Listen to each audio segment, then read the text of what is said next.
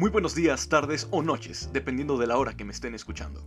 Sean bienvenidos a esta sección de podcast enfocada a los videojuegos y traída a ustedes por Valesca Star, su servidor. Y qué mejor para empezar que un juego que da mucho de qué hablar. Así es, se trata de Halo Infinite, la famosa saga de Halo, cuyo primer juego estuvo a la venta para la primera Xbox en el año del 2001, el 15 de noviembre. Un juego desarrollado por Bungie Studios y publicado por Microsoft Games Studios aunque más tarde 343 se encargó de seguir el legado con Halo 4 y juegos posteriores.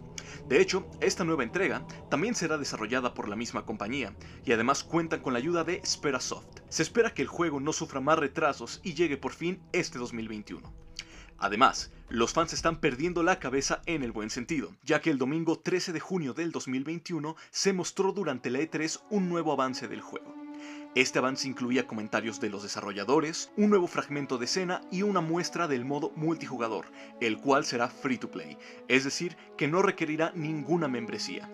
Pero vamos por partes. ¿Qué dijeron los desarrolladores del juego? Bueno, pues confirmaron que será un mapa bastante amplio. De hecho, sería el más grande que han construido hasta el momento. También comentaron que sería un mundo abierto.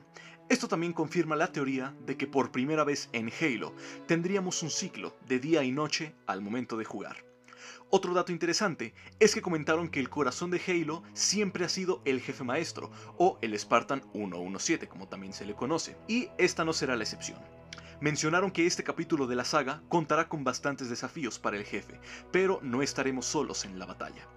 Lo segundo que sucedió fue que nos pusieron un pequeño fragmento de una de las misiones del juego. En este fragmento, el jefe se encuentra charlando con un colega de la UNSC que conocerá, el cual expresa sus nervios ante la situación de estar en una nave sin posibilidades de escapar.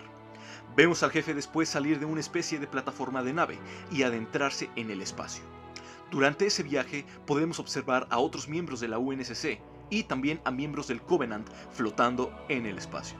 Sin embargo, lo más importante y melancólico en esta escena comienza cuando el jefe se detiene en un pedazo de nave a tomar un rifle de asalto de un soldado caído. Pues ahí escuchamos las palabras de Cortana, donde ella dice que no tenían mucho tiempo. Después hay una especie de silencio y se escucha a Cortana diciendo, si supieras cómo vas a morir, ¿qué harías diferente en tu vida? Después de esto, el jefe toma un impulso con el gancho que tiene en su muñeca. Este gancho será un nuevo gadget que no habíamos visto en ningún juego antes y promete ser de bastante ayuda. Hay un corte de escena después de eso, pues en la siguiente el jefe aparece con otra inteligencia artificial o IA abreviado. El jefe preguntó dónde estaba Cortana, a lo que la nueva IA respondió que había sido borrada. El jefe al escuchar esto preguntó si ella había sido, pero la IA comenta que no, que de hecho había pensado que el jefe la había borrado, dada la misión que se le había asignado antes a él por parte de la UNSC. Después, al ver que ninguno de los dos borró a Cortana y ver que el protocolo que la nueva IA tenía no resultó como debía, el jefe comenta que entonces alguien impidió todo y deben de saber por qué. La IA comenta que esa no era la misión principal, a lo que el jefe responde que las misiones siempre cambian. El jefe en ese momento toma el antiguo chip donde guardaba a Cortana e invita a la nueva IA a ir con él, dando fin a esta hermosa cinemática, llena de momentos increíbles y una música bastante dramática, lo cual para mí es bastante hermoso, ya que al escuchar aquella pieza me hizo recordar a la canción Never Forget que pudimos escuchar en anteriores entregas, y no solo me recordó a esa pieza, sino a toda la estructura en general de las canciones de Halo de antaño. Es decir, que podríamos volver a escuchar el viejo estilo de Martin O'Donnell o Michael Salvatore.